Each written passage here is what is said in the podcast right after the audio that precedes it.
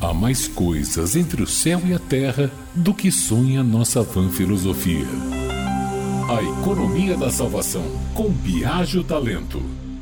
Olá, amigos da metrópole.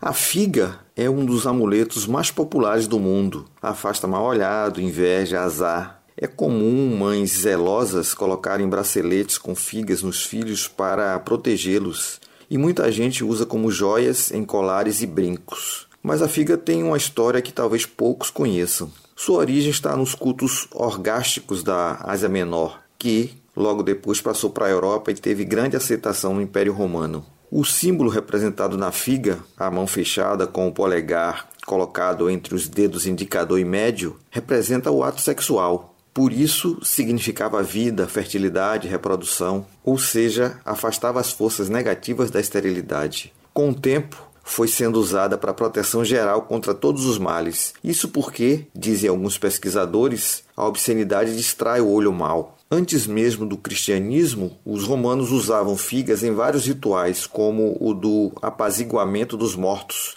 evitando que espectros aparecessem altas horas da noite para assustar os vivos. Nesse caso, atuava como força mágica benéfica. A ligação do amuleto com as superstições e atos sexuais colocaram a figa no radar da Inquisição. Conta o folclorista Câmara Cascudo que, nas denunciações da Bahia da Inquisição, em 1586, algumas pessoas foram delatadas por usar o objeto de forma sacrílega. Um deles, Salvador de Maia, costumava, nas missas, colocar figas em vez de moedas quando o sacristão passava com a sacolinha de esmolas. Outro foi denunciado porque fazia o símbolo da figa quando se benzia. Como curiosidade final, para funcionar bem como protetora, a figa precisa ser feita de dois tipos de madeira, a arruda e o azevinho. Viajo Talento Jornalista.